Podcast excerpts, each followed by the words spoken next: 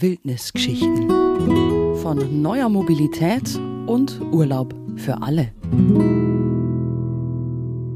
So eine Tour durch den Nationalpark Bayerischer Wald habt ihr mit großer Sicherheit noch nicht unternommen. Oder habt ihr gewusst, dass man unsere wilde Natur auch mit dem Rollstuhl entdecken kann? Außerdem checken wir in dieser Folge, wie praxistauglich der ÖPNV in der Nationalparkregion ist und wandern natürlich auch noch eine herrliche, sagenumwobene Tour. Jetzt in den Wildnisgeschichten. Und eure Tourguidin ist wie immer die Julia. Servus.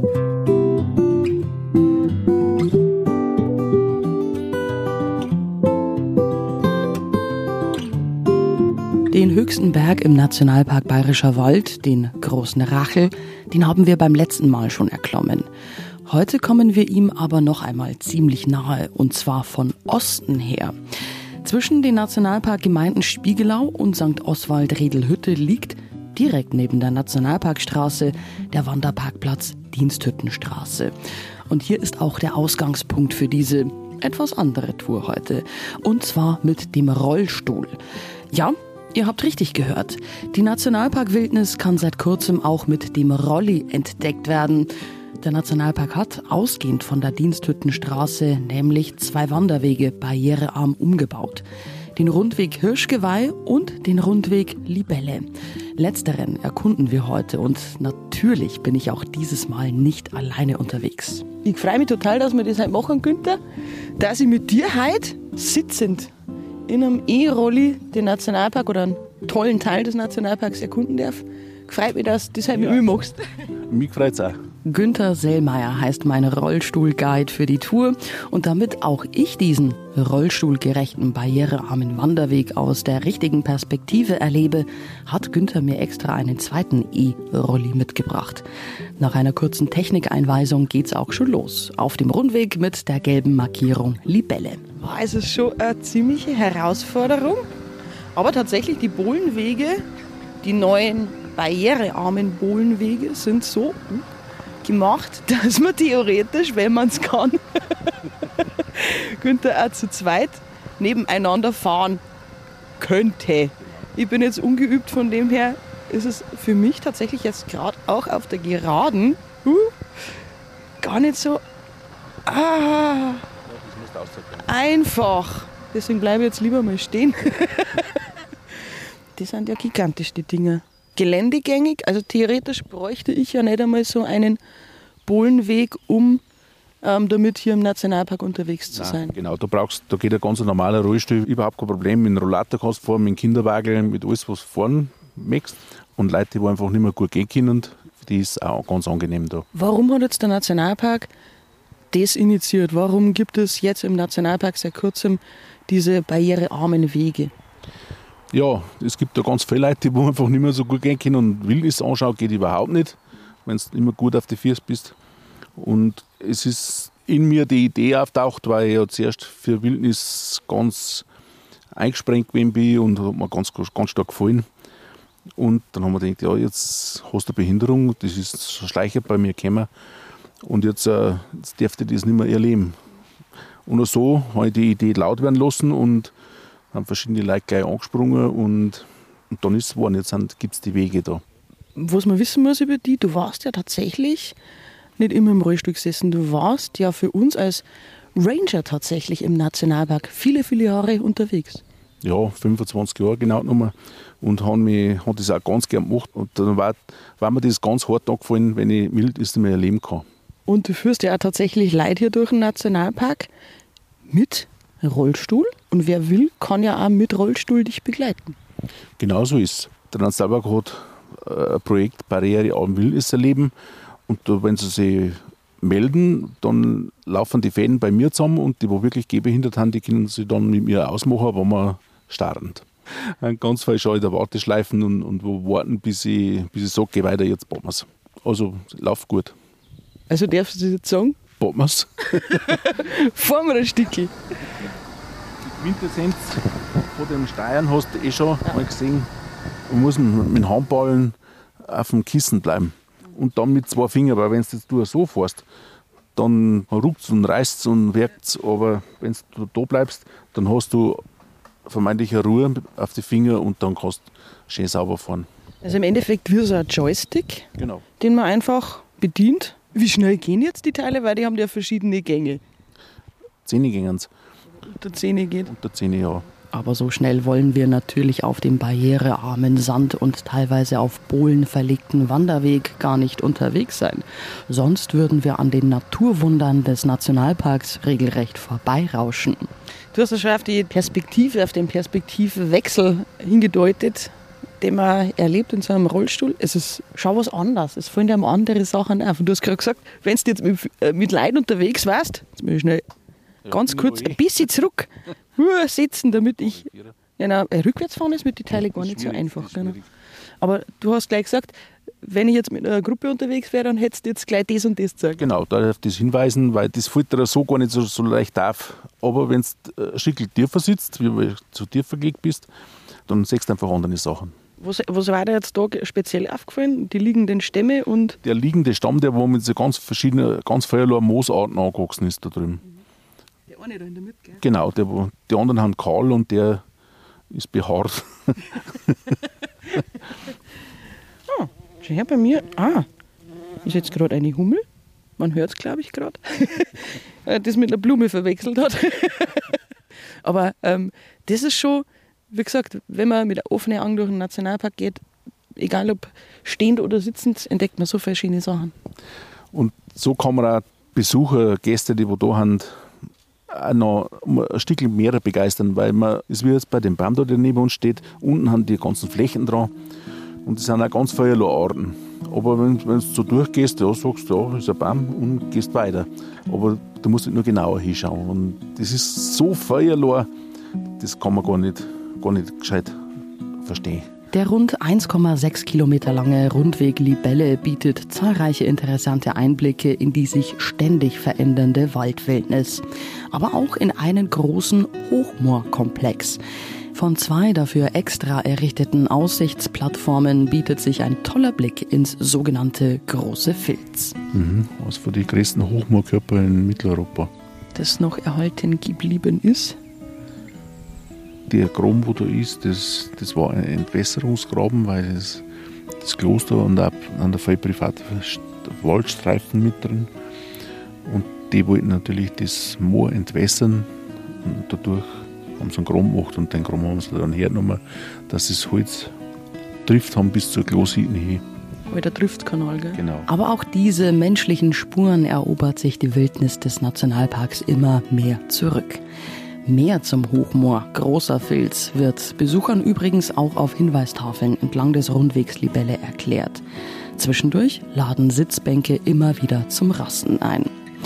Der neue barrierearme Weg hat kaum Steigungen und ist von daher auch gut mit einem normalen Rollstuhl, zu Fuß, mit Kinderwagen und sogar mit dem Rollator zu bewältigen. Günther Sellmeier und ich haben die 1,6 Kilometer dank der integrierten Elektromotoren recht zügig überwunden.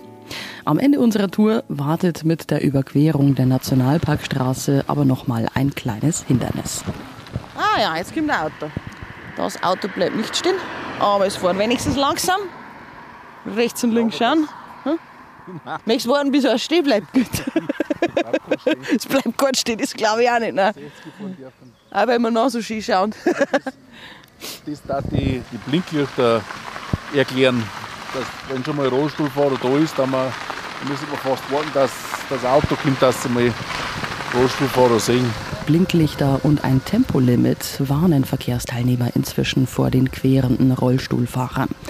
Geplant ist hier aber bald noch eine zusätzliche Querungshilfe zu errichten, um für noch mehr Sicherheit zu sorgen. Günther, danke, dass du mich mitgenommen hast. Gern, mir hat mir gut gefallen. Hey, mir auch. Das war echt eine ganz andere Erfahrung mal. Wie du schon gesagt hast, einfach mal die Perspektive tauschen. Kann man nur empfehlen. Danke dir. Ich freue mich drauf. Touren mit den geländegängigen Nationalparkeigenen E-Rollis können übrigens über den Nationalpark Führungsservice gebucht werden. Auf unserer Homepage findet ihr auch noch weitere Infos über die barrierearmen Angebote hier im Nationalpark Bayerischer Wald. Der Abbau von Barrieren ist uns schon länger sehr wichtig und so wird inzwischen bei neuen Projekten und Maßnahmen wo es geht, schon von vornherein nach dem Motto Wildnis für alle geplant.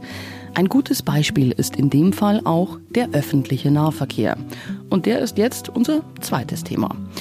Der ÖPNV funktioniert im Nationalparkgebiet anders als die landläufige Meinung, doch recht gut. Die zahlreichen Linien bringen Wanderer und Radfahrer meist barrierearm und zuverlässig von A nach B.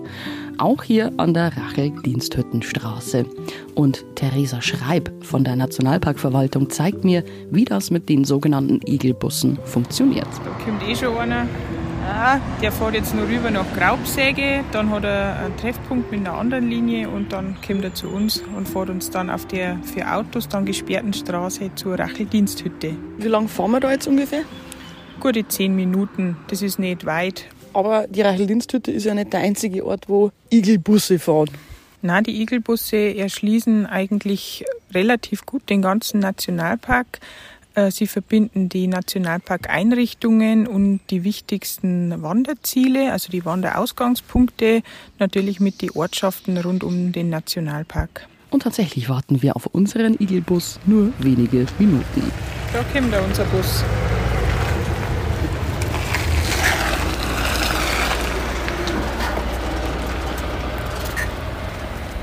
So, und schon sind wir unterwegs sind ja wirklich schöne und moderne Busse, die wir da auch im Einsatz haben. Gell?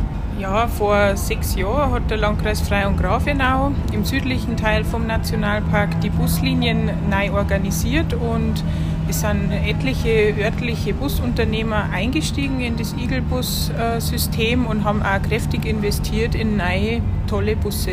Ja, man muss auch sagen, ähm, das Liniennetz der Igelbusse ist ja mittlerweile ganz schön groß und eigentlich braucht man als Wanderer bei uns in der Region kaum noch das eigene Auto, wenn alles funktioniert.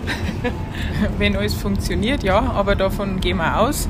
Ja, wir haben zwei Linien im Falkensteingebiet äh, im Landkreis Regen und drei Linien im also die es schon länger gibt, im Landkreis Frei und Grafenau. Und letztes Jahr sind dann noch zwei neue Linien im südöstlichen Landkreis Frei und Grafenau dazugekommen, die den Allenberg und den Dreisessel auch noch in dieses Wanderbusse-Netz integrieren. Also auch zwei Linien außerhalb des Nationalparks, die damit abgedeckt werden. Und was ja auch relativ neu ist und was eine große Stütze jetzt auch war für allgemein den ÖPNV in der Region, war jetzt quasi die Taktverdichtung der Waldbahn. Also im Zug ist man hier in der Region auch gut unterwegs. Ja, genau. Die Waldbahn ist im nördlicheren Teil vom Nationalpark auf jeden Fall das wichtigste Rückgrat vom ÖPNV. Und die Taktverdichtung vom 2-Stunden- auf den 1-Stunden-Takt seit letzten Dezember auf dem Ast Zwiesel-Grafenau, der auch über Spiegelau führt, was ja ein wichtiger Nationalparkort ist, ähm, ist natürlich ein großer Gewinn für unsere Gäste, äh, vor allem auch im Hinblick auf die Anreise, wenn die schon ihren Urlaub mit dem Zug äh, beginnen wollen. Das Gute ist, die Gäste sind dank des Gäste-Umwelttickets abgekürzt heißt es Gutti, sind sie auch noch kostenlos damit unterwegs dann in der Region. Ja, genau. In sehr vielen Gemeinden rund um den Nationalpark haben die Übernachtungsgäste freie ähm, Fahrt mit dem ÖPNV, also mit der Waldbahn und mit den sämtlichen Buslinien, also nicht nur mit den Igelbusse, sondern auch darüber hinaus. Das ist unser großes Anliegen, dieses Gutti-System auch immer zu unterstützen, weil es einfach für den Nationalpark eine tolle Sache ist, wenn die Besucher vom Park einfach vermehrt mit dem ÖPNV zu ihren Wanderungen und Besuche anreisen. Aber entsprechend gut muss eben auch das ÖPNV-Angebot aufgestellt sein. Ja, genau. Das ist immer die Voraussetzung. In einem Bus, äh, der nicht fährt, kann auch keiner mitfahren, sagt man mal so vereinfacht. und ähm, eine gute Taktung und auch eine gute Abstimmung der Linien aufeinander, dass die Umstiege klappen, ist eine Voraussetzung, dass die Busse auch gut genutzt werden. Und da ist in den letzten Jahren auch viel in die Richtung äh, passiert, dass das einfach gut klappt.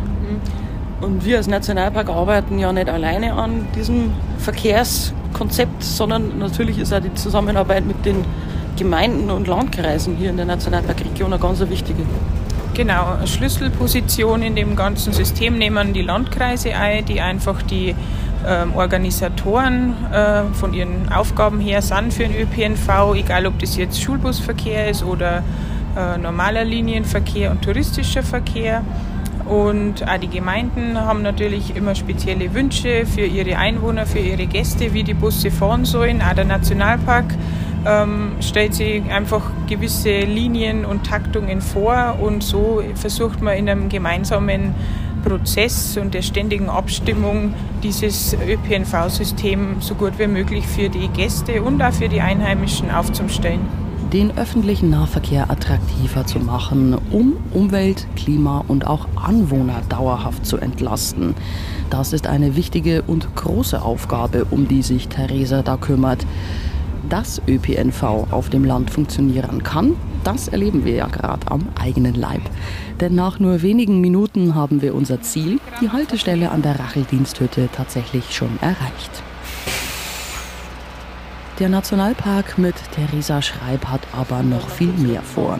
Zusammen mit den Kommunen der Region wird seit einiger Zeit auch an einem großen, neuen und vor allem zeitgemäßen Verkehrskonzept gearbeitet. Die Ausgangssituation für das Verkehrskonzept war die, dass vor allem in der Corona-Zeit einige Ortschaften, die innerhalb vom Nationalpark liegen, sehr stark vom Besucheransturm überrannt worden sind. Und da machen natürlich vorrangig die Autos immer Probleme, die keine Parkplätze finden, wo sich der Parksuchverkehr dann auf und ab wälzt durch die Orte und einfach die Anwohner ähm, nervt, die Besucher stresst und letztlich auch teilweise zu Gefahrensituationen führt, wenn die Rettungswege dann zuparkt sind. Ja, ich glaube, die Bilder aus diesem Corona-Sommer kennen wir alle noch. Äh, zugepacktes Zwiesler Waldhaus, zugepacktes Waldhäuser in Finsterau, glaube ich, war es auch nicht unbedingt besser. Also man kann das schon nachvollziehen, dass da wirklich auch was passieren muss jetzt in der nächsten Zeit.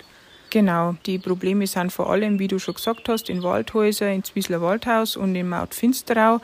Und wir haben jetzt gemeinsam mit einem Gutachterteam und mit den Gemeinden und Landkreise erarbeitet, dass wir diese drei Orte entlasten möchten, indem man Auffangparkplätze schafft oder neu ausweist ähm, außerhalb dieser ähm, Stichstraßen dass man Shuttlebusse anbietet und dass die Parkplätze bewirtschaftet werden, um auch die Finanzierung für die Shuttlebusse sicherzustellen. Wie diese neuen Shuttle-Parkplätze dann in Zukunft aussehen werden, davon bekommt man aktuell schon am Park and Ride in Graubsäge einen Eindruck. Dieser Parkplatz unterhalb vom Wanderhotspot Waldhäuser wurde im Zuge des neuen Verkehrskonzeptes schon zukunftsfähig aus- und umgebaut und kann aktuell schon genutzt werden. Und wenn es um Zukunft geht, ist es mit dem Thema Digitalisierung meist auch nicht weit her. Denn auch ein digitales Verkehrsleitsystem soll die Nationalparkregion in Sachen Freizeitverkehr deutlich und vor allem frühzeitig entlasten. Die Gemeinden, der Nationalpark und die Landkreise sind jetzt in Vorleistung gegangen schon für das Verkehrskonzept und haben über ein Förderprogramm Technik beschafft, die erfasst, wie viele Autos auf den Parkplätzen sind. Haben die Parkplätze noch verfügbar oder haben sie schon voll? Und man kann dann an digitalen Schildern und in Folge dann auch noch im Ausflugsticker Bayern den äh, quasi erkennen, schon auf der Anfahrt, ob, ob ich den Parkplatz überhaupt noch ansteuern soll oder ob er eh schon voll ist. Und in der zweiten Ausbaustufe war es dann so gedacht, dass ich eben schon äh, dann auch gleich die Alternative äh, angezeigt kriege, schon weiter im Vorfeld, dass ich mich noch umorientieren kann bei meiner Parkplatzsuche. Und es ist uns wirklich ein Anliegen, auch die Anwohner zu entlasten von diesen Blechlawinen und die Besucher sollen natürlich auch ein schönes Erlebnis haben und nicht schon am Anfang der Tour komplett gestresst sein, weil sie keinen Parkplatz finden und dann nur den ganzen Tag Sorgen haben, dass sie abgeschleppt werden, weil sie im Halteverbot stehen. Ähm, ich glaube, dass wir da was Gutes tun und ich denke, unsere Mitstreiter werden uns da gut unterstützen. Besucher, Anwohner und auch das Klima und die Umwelt sollen am Ende vom neuen umfassenden Verkehrskonzept für die Nationalparkregion profitieren. Aktuell wird von allen Beteiligten noch fleißig an der finalen Umsetzung gearbeitet. Ein genaues Datum für den Start des neuen modernen Verkehrskonzeptes steht deshalb im Moment noch nicht fest. Ich kann aber wirklich nur immer wieder dafür werben, das auch schon aktuell bestehende sehr gute Netz an Igelbussen zu nutzen. Alle Infos zu Fahrplänen, Verbindungen und Zielen findet ihr übrigens auf bayerwald-ticket.com. Theresa fährt jetzt mit dem Igelbus auch wieder zurück zum Ausgangspunkt unserer Tour. Ich werde das erst in ein paar Stunden tun, denn nach der ganzen Fahrerei muss ich mir dringend die Füße vertreten. Und das mache ich bekanntlich nie alleine. Robert Kürzinger heißt jetzt mein Mitwanderer. Hast du gewusst, dass wir heute eine meiner Lieblingstouren gehen? Nein, das habe ich nicht gewusst, aber ich mag die Tour auch sehr, sehr gern. Weil sie einfach unfassbar viel bietet. Also wir sind jetzt gestartet, kurz unterhalb der Rachel-Diensthütte. Und jetzt sind wir knapp hinter der Rachel-Diensthütte schon eingetaucht in den Wald. Jetzt gehen wir den Rundweg Buntspecht zur Felsenkanzel. Und dann machen wir natürlich einen schönen Abstecher noch zur Rachelkapelle.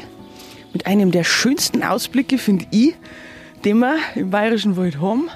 Und dann gehen wir über den Rachelsee zurück. Ich freue mich auf jeden Fall, dass du heute mit mir gehst. Der Geschäftsführer einer unserer wichtigsten Nationalparkpartner der Ferienregion Nationalpark Bayerischer Wald. Vielleicht kannst du es mal kurz erklären, wer es nicht kennt. Die Ferienregion im Endeffekt, musst du dir vorstellen, repräsentiert die Gemeinden um den Nationalpark. Und für diese Kommunen, für diese Gemeinden, machen wir die ganze touristische Arbeit. Das heißt, wir betreiben die Touristinformationen, wir koordinieren die Publikationen, Informationen, wir arbeiten sehr, sehr eng mit der Nationalparkverwaltung, also mit euch zusammen im Bereich eben auch Öffentlichkeitsarbeit, im Bereich digitales Besuchermanagement. Sehr tolle äh, Zusammenarbeit, finde ich. Ferienregion selber hat jetzt nächstes Jahr sogar zehnjähriges Jubiläum. Seit genau Mai 2014 gibt es die Ferienregion Nationalpark Bayerischer Wald also inzwischen.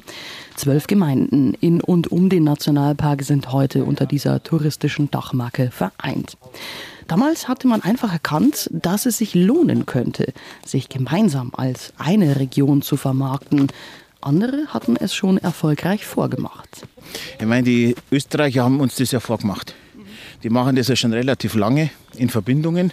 Ja, Tirol ist, glaube ich, das berühmteste Beispiel, diese Marke. Na, absolut. Da kennt man viel, vielfach die Orte nicht. Ne? Und so ist es bei uns auch. Ne? Wenn ich jetzt einen Hamburger, einen Berliner oder was auch immer frage, die kennen viele Orte nicht. Aber sie kennen ähm, den Nationalpark, ja. Und sie kennen vor, vor allen Dingen dann auch einen Nationalpark. Das ist der Grund, warum die Leute kommen. Äh, nachdem die Österreicher das uns vorgemacht haben, haben auch einige deutsche Regionen das übernommen. Und, und die haben alle unisono gesagt, es geht nur miteinander. Ihr werdet nachhaltig, langfristig keinen Erfolg haben, wenn das alles klein-klein ist. Sondern bündelt eure Mittel, bündelt euer Personal, bündelt eure Ressourcen, dann könnt ihr einen Wettbewerb bestehen. Und bestanden hat die Ferienregion. Immerhin jetzt schon fast zehn Jahre. Und das in durchaus herausfordernden Zeiten. Zuletzt die Pandemie und auch die zunehmenden Auswirkungen des Klimawandels stellen Freizeiteinrichtungen, Hoteliers und Gastronomen vor zunehmende Probleme. Flexibilität und Vielfalt ist da wichtig, betont Robert, als wir uns dem ersten Ziel der Felsenkanzel langsam nähern. Ja, also natürlich das gesamte Ziel, was wir haben, das ist schon, dass wir eine Ganzjahresdestination wir sind es ja schon, aber dass das noch mehr in den Fokus rückt, dass man von dieser saisonalen Abhängigkeit ein bisschen wegkommt, weil die Region, der Nationalpark, die haben das ganze Jahr über viel zu bieten. Natürlich, wir sind auch betroffen von den Auswirkungen vom Klimawandel. Man merkt natürlich, dass sich die Schneegrenze weiter nach oben verschiebt. Wir haben das diesen Winter gemerkt, da wo dann die Leute nicht mehr zum Skifahren haben können, gerade also in den, in den Weihnachtsferien. Da wurde dann, zack, bumm, der, der Bikepark äh, wieder eröffnet. Und dann sind sie in Scharen, aber wirklich in Scharen, mit die Radeln gekommen. Okay, und dann wird sich einfach eine, eine Veränderung ergeben. Das heißt also vom Sportgedanke her. Aber da muss man als Tourismusorganisation auch im Kopf flexibel bleiben und auch gute Partner haben, die dann eine gewisse Flexibilität ermöglichen. Wie du jetzt sagst, so die kurzfristige Änderung mhm. letzten Winter am Geiskopf im Landkreis Regen, genau. außerhalb des Nationalparks. wo dann der Skilift plötzlich wieder für die Radlfahrer hergerichtet worden ist.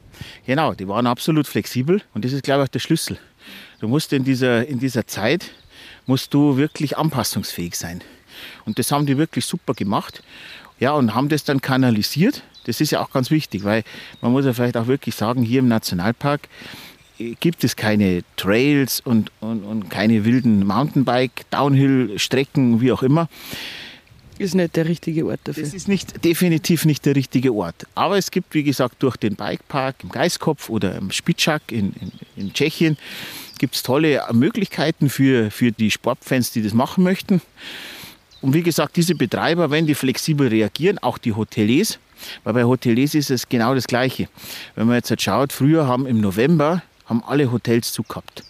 Haben alle einen Betriebsurlaub von Anfang November, also Ende der, der Herbstferien bis kurz vor Weihnachten war zu, überall. Ne? Aber jetzt ändert sich das, jetzt merkt es hoppala. Es gibt Leute, die haben keine große Lust auf diese Vorweihnachtszeit, die wollen dem Ganzen einmal entfliehen. Die wollen dann Ruhe haben, die wollen Wellnessen, die wollen Natur. Ja, und die kommen jetzt im November. Und jetzt gibt es ganz wenige Betriebe, die jetzt sich noch leisten können, November zu schließen. Und das ist auch wiederum so ein Zeichen für Veränderungsfähigkeit. Natürlich, es gibt Herausforderungen mit dem Personal. Irgendwann müssen die auch mal Urlaub haben, klar. Aber das, das läuft jetzt mittlerweile schon immer besser. Und ja, und so äh, bin ich eigentlich guter Dinge, dass es uns gelingt, hier wirklich eine Ganzjahresdestination zu schaffen. Die für unglaublich viele Zielgruppen attraktiv sein kann. Wie du schon sagst, durch die Möglichkeiten außerhalb des Nationalparks für so Adrenalin-Junkies, das ich jetzt mal nennen. Und dann eben wirklich, wie du sagst, für die Leute, die wirklich absolute Ruhe und Erholung suchen. Es ist für jeden was dabei. Du sagst es, also es ist wahnsinnig. Also was da, was da Angebote gibt, das ist. Oh, jetzt, jetzt, jetzt, jetzt wir nicht stimmen, aber eine richtige Bass drin. Jetzt springen wir da schnell drüber bevor ich den Robert aus den Untiefen der Schlammlöcher hier ziehen Gut, die muss. Schuhe, die sind wenigstens scheint gut zum sein. Ähm, Sind auf jeden Genau. Fall dicht. ja. Ja, und, äh, und das andere sind natürlich die Hotels oder die Unterkunftsbetriebe. Also wir haben ja, das wissen ja auch viele nicht, im Bayerischen Wald die höchste Dichte an vier Sterne und vier Sterne Superior Hotels in ganz Deutschland. Das Ganze geht dann weiter zu Spezialhotels für, für Urlauber mit Kindern, für Urlauber mit Hunden, für, ja, ich sag mal, wirklich so, so absolute Bio-Fans. Ne? Also es ist wirklich eigentlich alles da, was man, was man braucht. Ja, der Tourismus im Bayerischen Wald hat sich die letzten Jahre kräftig entwickelt. Auch dank der wachsenden Popularität des Nationalparks Bayerischer Wald und dem Trend hin zu Ruhe und Natur. Und davon können wir auf dem heute menschenleeren Gipfel der Felsenkanzel jede Menge genießen. Herrlich! Jetzt, wenn wir da rüber gehen, dann hat man eigentlich wirklich einen tollen Blick auf die Nationalparkregion. Einen Berg da hinten erkenne ich ganz markant. Rotjackelriegel mit seiner Antenne, ja, der strahlt überall aus eigentlich. Also das ist immer so ein markanter Punkt. Zur Orientierung ist der immer gut. Das stimmt. Und hernach haben wir ja nochmal einen wunderbaren Ausblick dann auf der Rachelkapelle oben. Ähm, Robert, möchtest du jetzt schon ein bisschen Brotzeit machen oder dann oben auf der Kapelle? Aber glaub, den verdienen wir uns noch erst, oder? Da gehen wir noch auf und dann. Dann jetzt runter von der Felsenkanzel, kleines Stückchen bergab nach diesem längeren Aufstieg. Genau, und wenn es regnet, steht da auch noch eine kleine Schutzhütte herum auf der Felsenkanzel. Das ist auch wirklich eine super Einrichtung, muss man sagen. Sieht man auch nicht häufig. Also gerade im Alpenbereich, da, da geben wir ja ganz häufig und hat nirgendwo solche, so, äh, genau, solche Schutzhäuser. Und, gerade wenn es jetzt einmal wirklich mal äh, Gewitter gibt, einen einen Sturm oder sowas, da ist es halt toll, wenn man sich dann da unterstellen kann. Das müssen wir heute zum Glück nicht. Deshalb geht's direkt an der Schutzhütte vorbei, talwärts. Rund eine halbe Stunde lang, bis wir kurz vorm Rachelsee rechts abbiegen müssen. Jetzt von da aus hätten wir jetzt zum Rachel, laut Wegweiser, noch eine Stunde. Zur Rachelkapelle eine Dreiviertel. Die backen wir jetzt noch und dann haben wir uns aber sauber eine Brotzeit verdient. Da der so. Genau. Also wir verlassen jetzt tatsächlich den Rundweg Punschpecht ganz kurz, eben für diesen Dreiviertelstunden Abstecher zur Kapelle, aber das rentiert sich auf alle Fälle. Und wieder bergauf. Und tatsächlich nach rund einer Dreiviertelstunde haben wir die Rachelkapelle erreicht. Auch wenn wir beide hier schon öfter waren, ist der Ausblick, der sich hier bietet, einfach immer wieder atemberaubend. Schau runter. Das ist ein toller Blick. Robert macht gleich Fotos. Das ist wie so ein Reflex, gell? Rachelkapelle und sofort das Handy raus.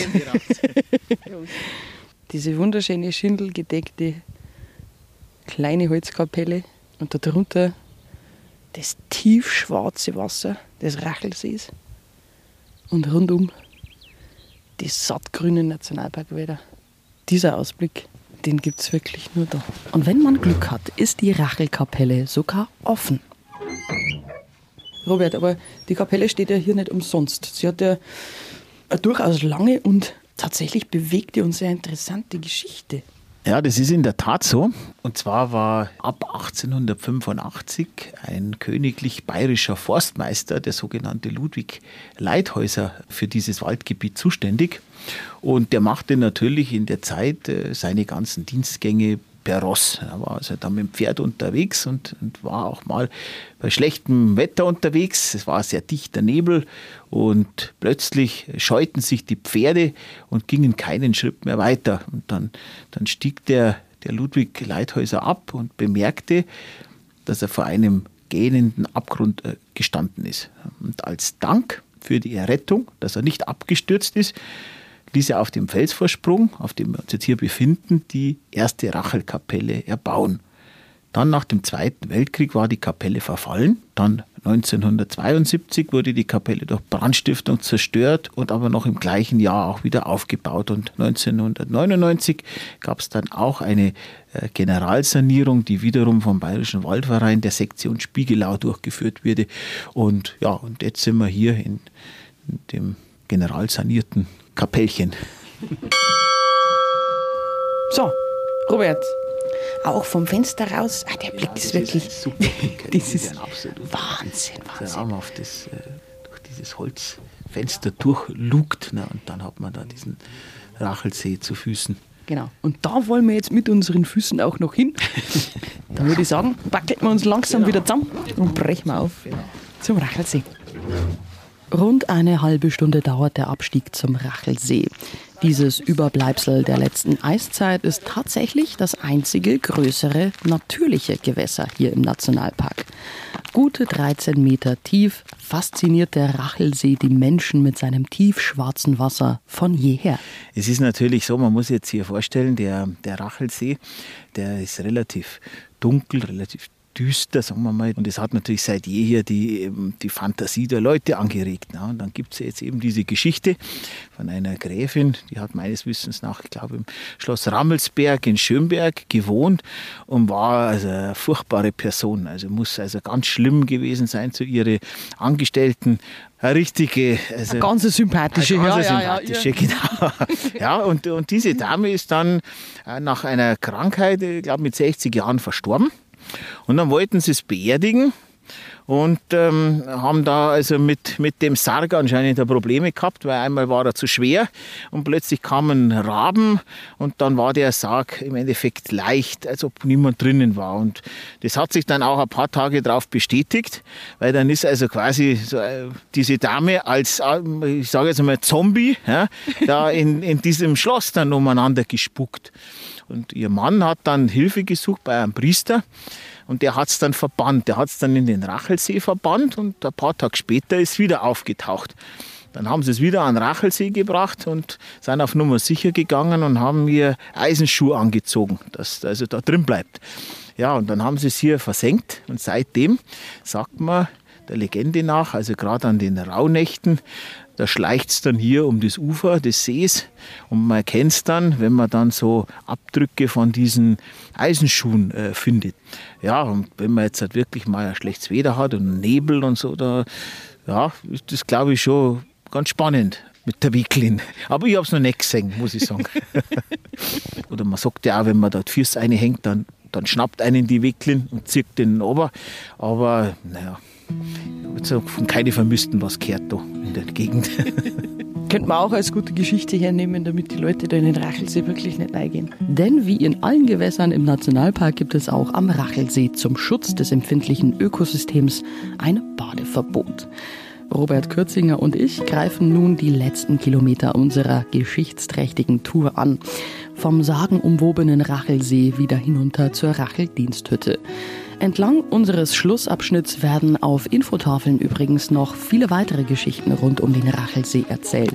Aber welche, die tatsächlich so passiert sind.